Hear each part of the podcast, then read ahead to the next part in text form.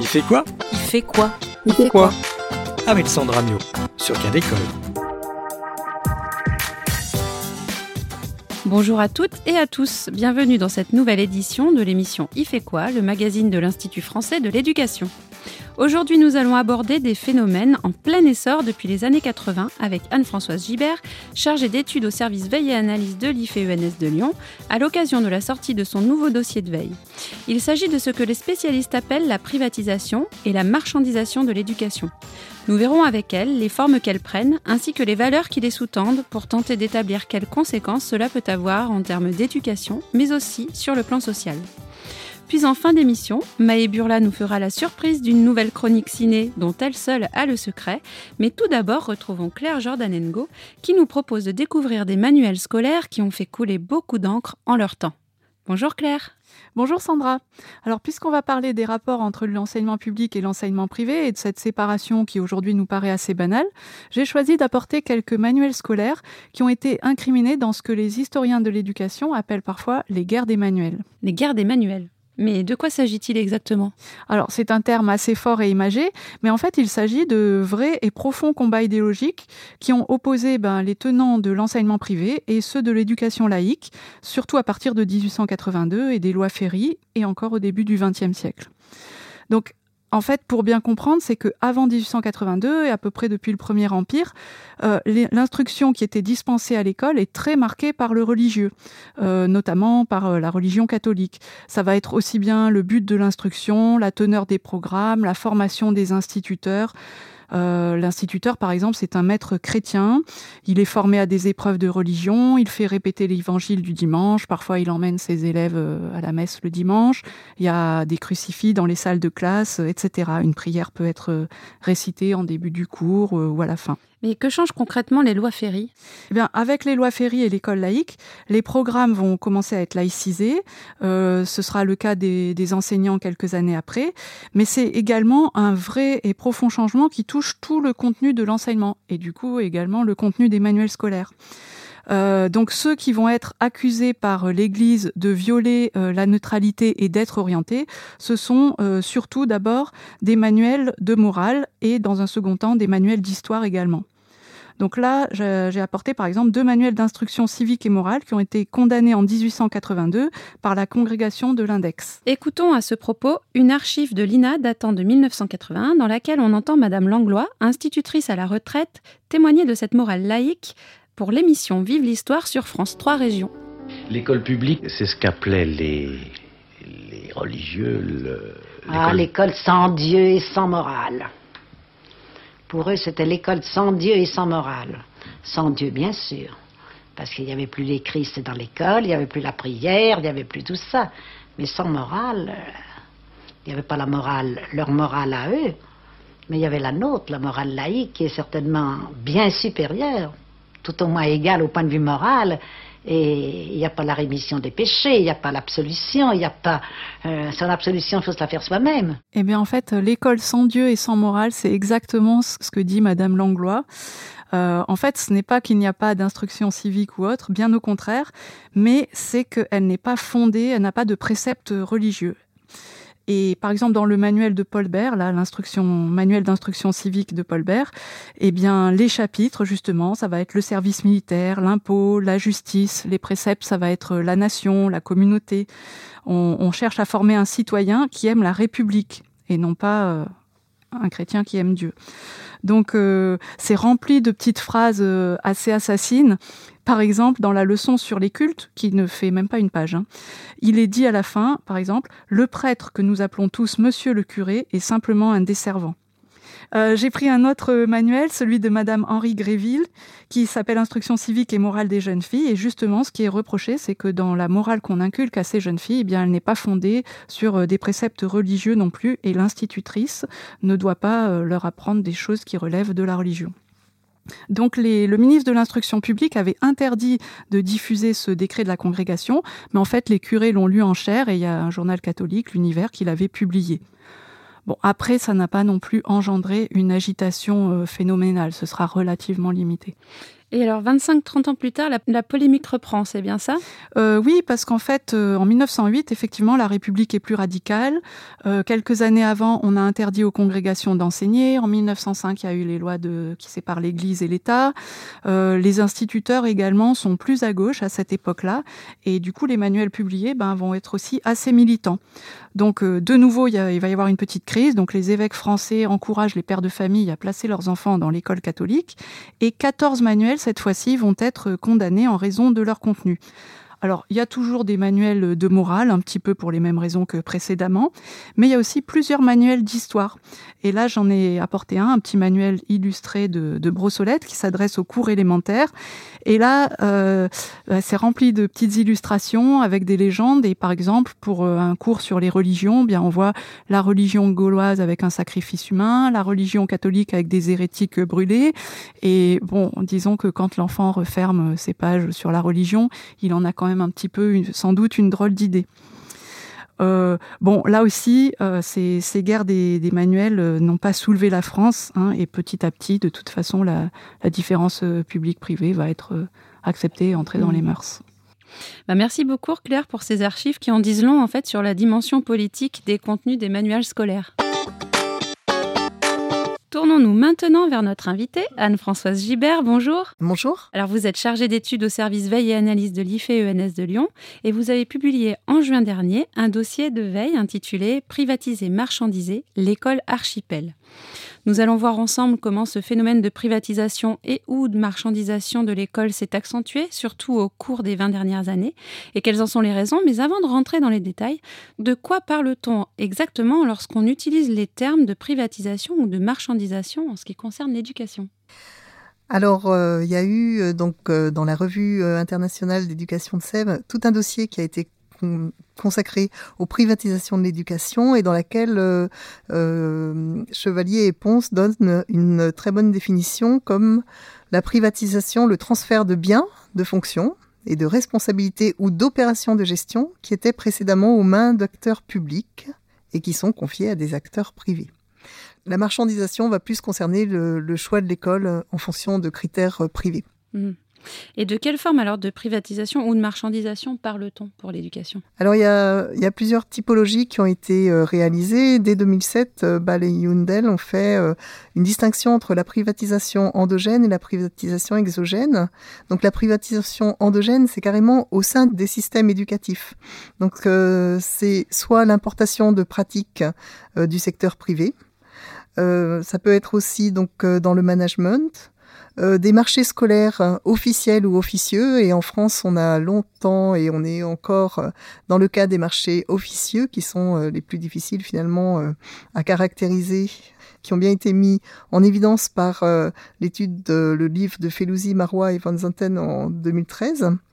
et puis la propagation de principes du New Public Management, euh, qui font entrer donc euh, les principes d'accountability, de, reddition des comptes, etc. Et puis, en fait, euh, on voit qu'il y a plein de stratégies du secteur privé pour influencer l'élaboration des politiques publiques. Donc, des think tanks qui vont financer des recherches qui vont dans le, le sens, finalement, de, d'un certain type d'éducation. Ou encore le contrôle de, l'exercice euh, du, service public ou des principes de fonctionnement des systèmes de valeurs et des nouvelles méthodes de management. Euh, donc euh, c'est tout un ensemble de choses. Et puis à la lisière du, du, système éducatif, il y a aussi des phénomènes donc du développement du micro-libéralisme et le phénomène de la shadow education qui concerne en fait le, développement de cours de soutien privé ou de coaching. Mmh. Et eh ben à ce propos, je vous propose d'écouter Mathieu Grimpé, un enseignant qui a fondé en 2012 le cabinet Objectif Postbac basé sur le coaching scolaire. Extrait du site web Studirama TV du 26 janvier 2015. C'est assez différent du soutien scolaire. Euh, et complémentaire d'ailleurs, mais le soutien scolaire s'inscrit plus dans le présent. Euh, le coaching scolaire a toujours l'objectif, c'est-à-dire l'avenir en perspective. Par ailleurs, euh, le, le, soutien scolaire est académique, c'est-à-dire que ça vise à remédier à des difficultés dans telle ou telle matière, tandis que le coaching scolaire a plutôt une visée méthodologique, c'est-à-dire apprendre à apprendre, apprendre à travailler, apprendre à s'organiser, apprendre à euh, répondre aux, exigences et aux attendus des professeurs. J'emploie souvent une, comparaison. Euh, si vous avez du mal à, étudier une fonction polynôme du second degré, vous allez euh, faire appel à un, un, enseignant, voilà, à quelqu'un qui va vous donner un soutien scolaire mm. pour vous apprendre à étudier la fonction. Le coach scolaire, c'est pas ça. Il va pas vous apprendre à étudier la fonction. Il va en revanche apprendre, vous apprendre à identifier en vous d'abord, mais aussi dans votre entourage, auprès des professeurs, auprès des parents, auprès des amis, les personnes ressources qui seront euh, capables de vous aider. Et le coaching scolaire va aussi euh, vous faire travailler sur les raisons pour lesquelles, par exemple, alors que vous n'avez pas compris une leçon, vous n'êtes pas allé voir le professeur euh, après. Pourquoi? Parce que vous êtes paresseux, parce que vous avez peur de votre professeur, parce que vous en fichez, voilà. Euh, sont toutes sortes de questions que le coach scolaire aide à, débrouiller, à débroussailler. Alors dans cette capsule, on entend bien toute la dimension psychologique, de développement personnel qu'on essaye de développer à travers euh, le coaching, qui apparemment est différent du soutien scolaire. Alors où ça se situe un peu au niveau de la shadow education? Est-ce que vous pouvez nous expliquer un peu plus? Bah, le, phénomène de coaching, ça s'est développé, euh, oui, dans les 20 dernières années et ça se développe très fortement effectivement, on voit cette personnalisation qui est à l'œuvre et qui concerne aussi euh, toutes les problématiques liées à l'orientation et au développement d'un espèce de projet, de, projet pour le futur, euh, qui, vise en fait à aider les, jeunes euh, à envisager finalement le sens de leurs études. Et c'est en ça qui se, qui se distingue du, du soutien scolaire proprement dit. Mais c'est donc, euh, euh, ça s'inscrit dans un espace finalement institutionnel qui est marginal, qui est à côté de l'école et euh, qui est appelé micro-libéralisme. Et dans, ce, dans cette typologie, on retrouve à la fois ces marchés et puis aussi les investissements privés dans le numérique éducatif, euh, ou parfois euh, la mise à disposition d'enseignants par des établissements d'enseignement supérieur ou des programmes privés de soutien euh, d'orientation scolaire. Hmm. Et alors du coup, est-ce que ce phénomène est répandu? Alors le phénomène de, coaching et de, et de soutien scolaire effectivement se développe beaucoup. Il y a en particulier en Asie, mais aussi en France. Il concerne de plus en plus d'élèves. Euh, et le phénomène de privatisation aussi a connu un développement exponentiel. Par exemple, en Angleterre, les académies, on est passé de 6 à 75% des élèves. Et il a effectivement pris son essor euh, à l'occasion du développement euh, du néolibéralisme, les années Thatcher, les années Reagan aux États-Unis, au Royaume-Uni, mais aussi en Nouvelle-Zélande, et puis pour d'autres raisons au Chili. Et depuis les, années 2000, donc on observe vraiment une hausse, hein, que ce soit dans les pays du Sud, comme euh, la Côte d'Ivoire ou l'Inde, mais aussi même dans les pays du Nord, comme la Suède, pour laquelle on ne s'attendrait pas à avoir un tel eh développement. oui, c'est sûr. Mais alors, quelles sont les valeurs qui sous-tendent en fait cette expansion de, de la privatisation de l'éducation En fait, il y a une, euh, il y a une, globalisation. Enfin, il y a à la fois, euh, on se situe dans un contexte de globalisation de l'éducation, euh, de, comparaison internationale avec euh, une prégnance des tests. Euh, en Europe, c'est le PISA. Pour les, pays du Sud, ça va être les évaluations du fait de la Banque mondiale, qui finalement qui va leur, leur fournir des, des, financements. Et puis, il y a une accélération aussi des résultats sous une forme comptable. et on, on, assiste en fait à une conception utilitariste de l'éducation d'une part. Alors conception utilitariste pour trouver un travail finalement euh, dans un dans, dans un, un, monde qui est de plus compliqué, de plus en plus compliqué, euh, où il y a moins de, où il y a moins, le marché du travail est plus tendu. Euh, conception utilitariste aussi du, concept de capital humain, qui est euh, un peu à, l'origine, on va dire, euh, est très développé dans le cadre euh, des, études de la Banque mondiale, comme quoi l'éducation sert à accroître le capital humain, ce qui permet de trouver un, job sur le marché du travail et puis à faire de l'économie générale une économie intéressante. Sachant que euh, cet accroissement du capital humain dans les, dans les écrits n'est pas fait mention finalement du capital social et du capital économique qui sont nécessaires pour, pour euh, vraiment développer ce capital humain ou qui sont sous-jacents en fait aux élèves qui développent un fort euh, capital humain. Et ça va aussi dans le cadre finalement d'une pensée de la méritocratie qu'a bien mis en évidence Marie de. Hum, et qui est euh, qui est pas toujours euh, euh, conscientisé, en particulier par les personnes qui bénéficient le plus du système. Hmm. Et est-ce qu'on a des résultats alors à comparer au secteur public? Alors c'est assez paradoxal. dans les études sur le, le secteur privé, toutes choses égales par ailleurs, c'est-à-dire quand on fait abstraction de, de l'origine socio-économique des élèves, eh bien, il n'y a pas, il n'y a pas de, d'intérêt, il n'y a pas de plus-value du secteur privé. Donc c'est, attesté à la fois par des chercheurs euh, comme Lubianski ou encore euh, par euh, des, les études PISA.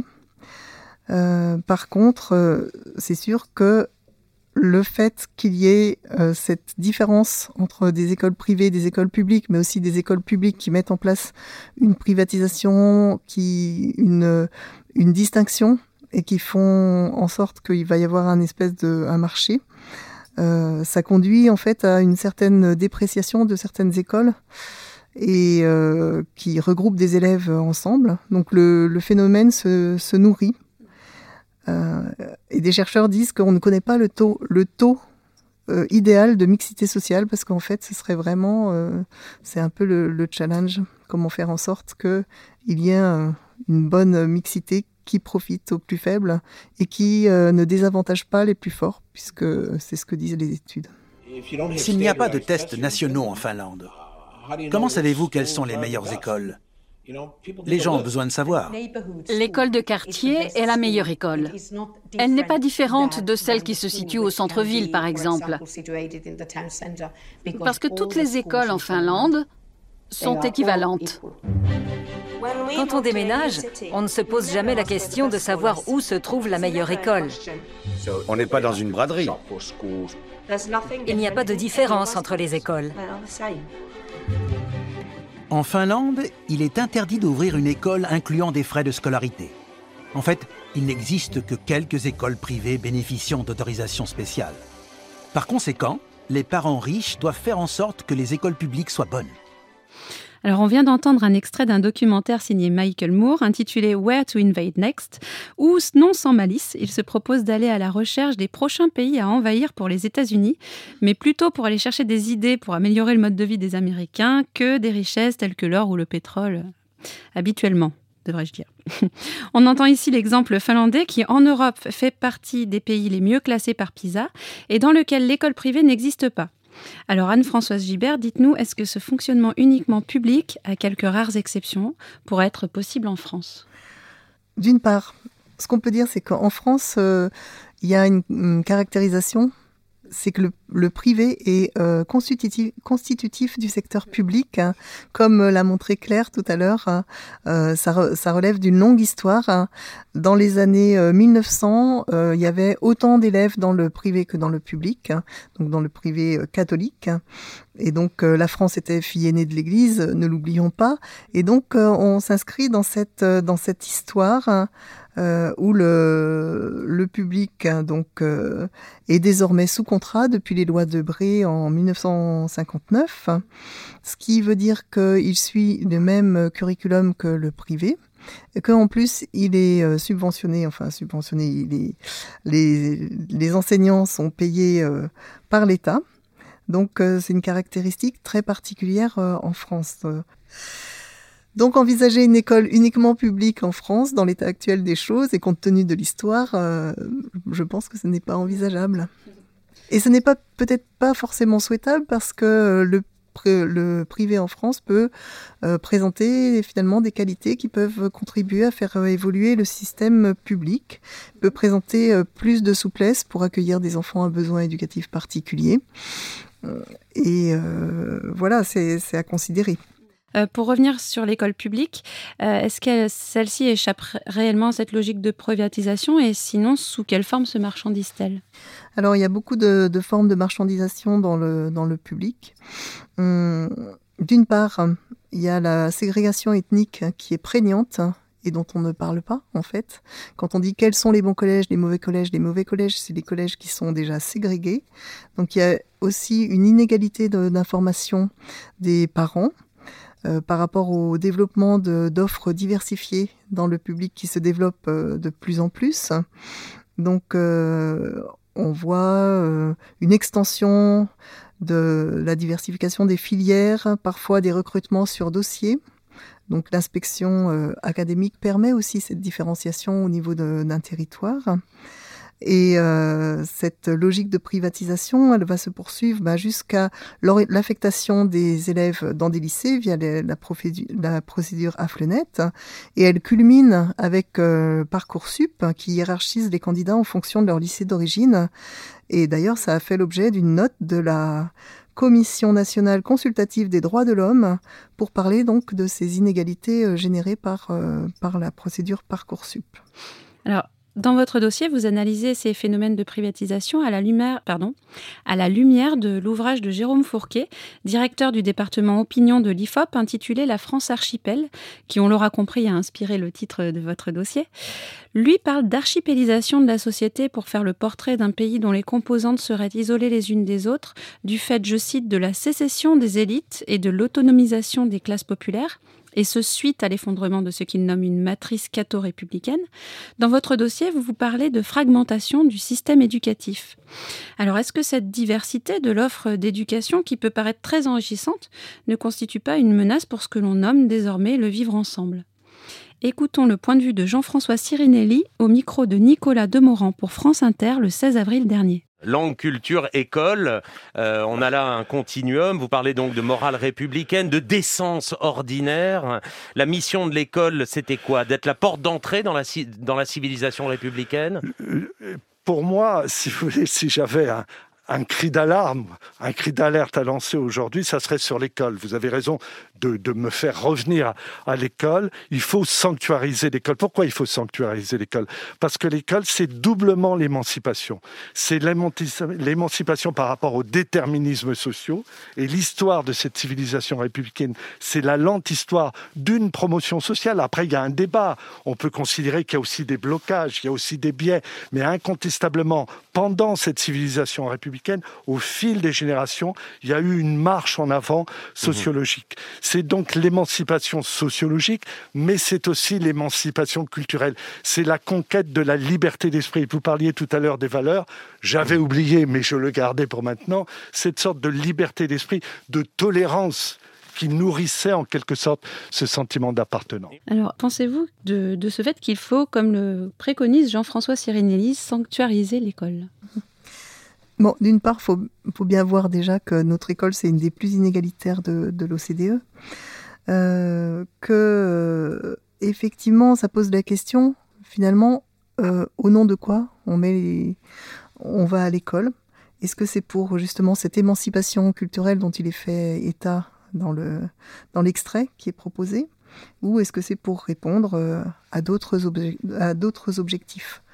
Euh, et c'est là en fait euh, que l'on va voir quelle est la sanctuarisation qui va se mettre en, en œuvre. Et ce qu'on a tendance à voir, c'est que la sanctuarisation actuellement, c'est plus un besoin euh, une volonté de la part des parents, mais par rapport euh, justement à, une société qui est ce qu'elle est, une volonté de préserver ses enfants et de faire en sorte qu'ils grandissent ensemble avec leur père. Et c'est cette sanctuarisation en fait qui est finalement assez délétère puisqu'elle nourrit un système profondément inégalitaire. Euh, a-t-on justement des pistes qui viseraient à défragmenter l'école? Alors il y a un, exemple très intéressant qui a été réalisé à Toulouse dans les dernières années hum, vis-à-vis de, collèges qui étaient très ségrégés, avec euh, une énorme démarche de concertation qui a été réalisée par le Conseil général de Haute-Garonne, euh, qui ont fait plus de 50 réunions publiques pour pouvoir en fait faire en sorte que les collèges qui étaient tellement ségrégés soient les enfants puissent être scolarisés dans d'autres collèges de zones on va dire plus favorisées. Et il y a eu donc un énorme effort fait pour euh, accueillir ces enfants, que ce soit euh, un effort de la part de l'académie avec des moyens supplémentaires, des enseignants supplémentaires, des maîtres des, des surveillants, avec euh, pour ces enfants aussi un, déplacement par transport en commun qui était organisé. Il y avait même donc les, parents d'élèves qui ont aussi fait un accueil. Euh, et ça, ça, a demandé vraiment finalement un gros accompagnement pédagogique, euh, ce qui fait que, on va dire que pour, pour s'il y a vraiment une volonté politique, c'est possible. Après, quelle est la pérennité de ce dispositif C'est à voir. Donc, pour faire plus de mixité euh, sociale. Après, donc, euh, plusieurs chercheurs euh, proposent aussi que la politique d'affectation dans les différentes écoles, elle soit faite avec des quotas pour que ben, d'une part, les écoles euh, publiques favorisées et les écoles privées prennent leur part hein, de euh, finalement de, de, la cohérence euh, de la cohérence sociale et puis de développer aussi des politiques d'association entre des établissements privés sous contrat, les, les académies et les collectivités. Donc pour définir des objectifs pluriannuels d'évolution et en, fonction toujours de cette mixité sociale et scolaire et puis que les établissements euh, privés soient, fassent l'objet d'une régulation commune, toujours pour les procédures d'admission. Donc, euh, en fait, il y a, quand même plusieurs pistes. Euh, et plusieurs pistes pour que, pour que finalement, pour construire des systèmes éducatifs plus, plus résilients finalement. Même l'OCDE en 2019 propose de combiner des districts avec des caractéristiques socio-démographiques différentes. donc voilà. Euh, enfin, pour terminer, finalement, on peut dire que euh, le privé peut apporter des interrogations. C'est l'occasion de réflexivité pour le système euh, éducatif public et peut aussi permettre de réfléchir à mettre en place une nouvelle gouvernance éducative qui associe les familles, le territoire, pour construire en fait un système alternatif. Et ça, ça peut se faire à des échelles territoriales. Mmh réduite. ben, merci beaucoup Anne-Françoise Gibert pour cet éclairage sur un phénomène aux conséquences sociales importantes. C'est 100% fromage en fait. D'accord. Ah oui, non, c'est sandwich fromage fromage. Ils sont gâtés aujourd'hui. Non mais attends, ça veut dire que celui-là, il n'a plus que. Mais non, il en a deux. Non, regarde, il y a une tranche là. Donc ça veut dire que tu as trois tranches de gruyère là. Deux. Comment veux-tu qu'ils apprennent l'égalité si tu leur en fous trois et un? C'est deux et deux. Deux gruyères chacun, c'est le minimum un gamin qui va être privilégié. Bah, il est là, le Tu vois, c'est pas, c'est pas égalitaire son système. Oui, alors, euh, donc. Vous aurez peut-être reconnu l'intro du film de Michel Leclerc et Baya Kasmi, La lutte des classes, sorti en 2019 et dont je vais vous parler ce mois-ci dans Il fait quoi? Et si j'aime bien dans cette chronique ciné vous parler de ces profs sur grand écran un peu idéalisés ou un peu diabolisés, cette fois-ci, c'est du côté des parents d'élèves que je vous emmène, du côté d'Edouard Baird et Leila Bekti, qui jouent pour 1h44 le rôle d'un couple récemment installé dans une maison de banlieue et qui scolarise son fils dans l'école du coin. Pourquoi je peux pas y aller à Saint-Benoît si tous mes copains y vont ah, Parce que Saint-Benoît, c'est privé. Et le privé, euh, c'est dégueulasse, tu vois, c'est la sélection, c'est l'injustice. Ce qui c'est que je peux pas y aller. Non, je te dis que le, privé, tu vas pas aimer, c'est ah tout propre, c'est tout net, t'as rien qui dépasse. Euh, ça a l'air bien. Mais non, je te dis. le privé, c'est l'argent, c'est les riches qui vont là-bas, mon père. Ça veut dire qu'on est pauvre, non? Mais, c'est pas ce qu'on Non, ça veut pas dire ça, mais... Bah alors pourquoi je peux pas y aller Parce que le privé, c'est la rupture du pacte républicain. C'est l'ascenseur social qui se bloque. C'est-à-dire qu'on est, on est des rebelles. Tu vois, nous, on est des rebelles. On fait rien comme les autres. On n'a pas peur d'être seuls contre tous.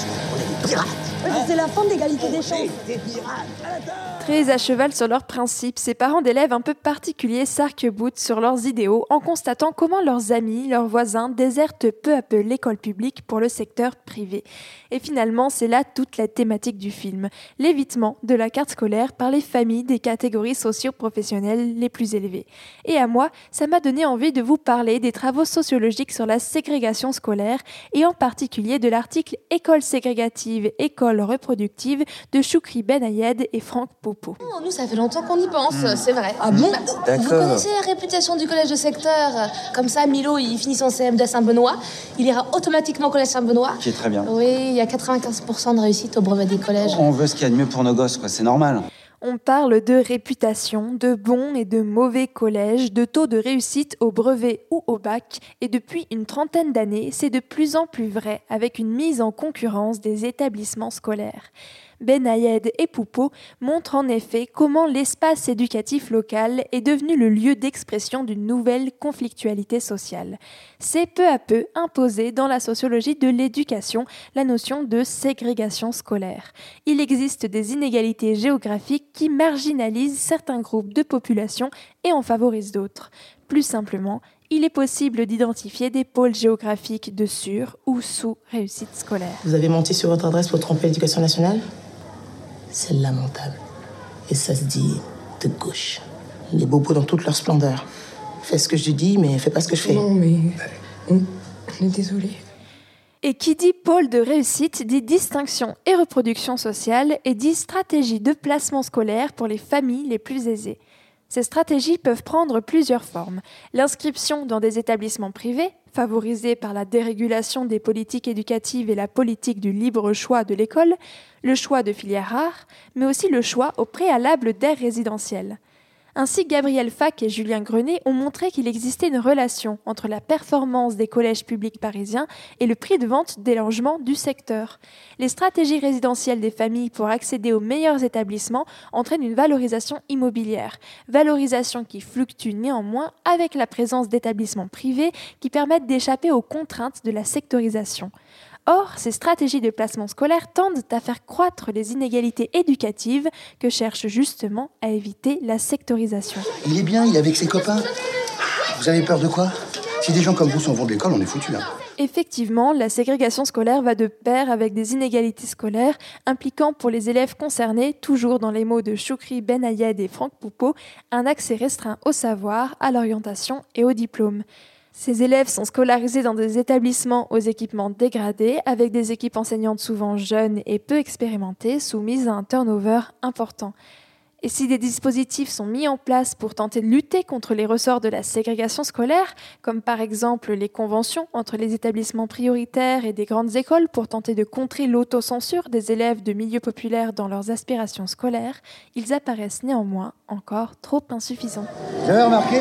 Il n'y a que des blancs là-dedans, pas un patacouet. Bah, si, il y a Hugo quand même. Enfin, c'est quand même fou, non? On leur met le conservatoire au milieu de la cité, les cours sont gratuits, il n'y a personne qui vient. On leur propose plusieurs activités. Je sais qu'ils ont le cinéma, la danse, le théâtre. Il n'y a pas un gars du quartier qui vient? Ils se disent que c'est pas pour eux? bah, C'est exactement ça. Ou alors c'est nous, on ne sait pas les intéresser, je vous le dis. En tout cas, moi j'espère que j'aurais su vous intéresser avec cette chronique ciné. N'hésitez pas à regarder La lutte des classes et à lire les travaux de Choukri Benayed et Franck Poupeau. C'est la fin de cette émission, merci à tous. À la réalisation, le très rassembleur Sébastien Boudin. Vous pouvez retrouver toutes les informations sur le dossier de veille privatiser et marchandiser l'école archipel sur le site de notre web radio Cadécole à l'adresse suivante ife.ens-lyon.fr slash. À très vite